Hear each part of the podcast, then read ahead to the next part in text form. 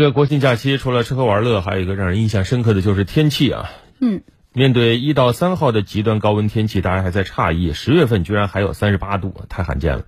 那更少见的是，仅仅一个夜晚，人们的抱怨声就来了个一百八十度大转弯，纷纷抱怨。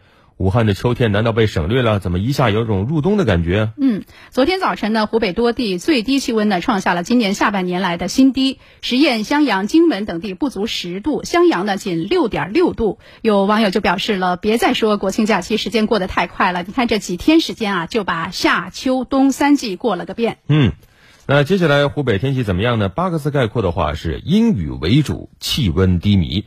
根据气象部门预测，湖北省阴雨天气。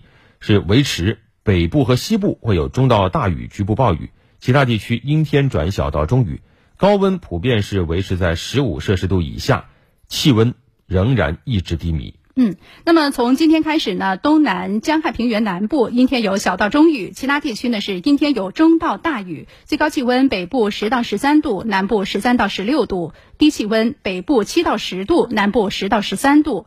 到了七号。鄂西北小雨转阴天，其他地区呢阴天有小到中雨，最高气温大部地区十二到十五度，最低气温呢大部地区是十到十三度。嗯，二十四小时降温超过了二十摄氏度，并且是伴随着七分七风冷雨，武汉确实一秒入秋。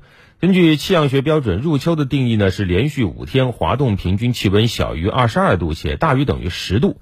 那目前算不算入秋，暂时还不能判定，因为时间还短。和武汉常年入秋时间平均九月二十九号相比，今年因为遭遇到了高温热浪的极端天气事件，所以武汉的入秋日明显推迟。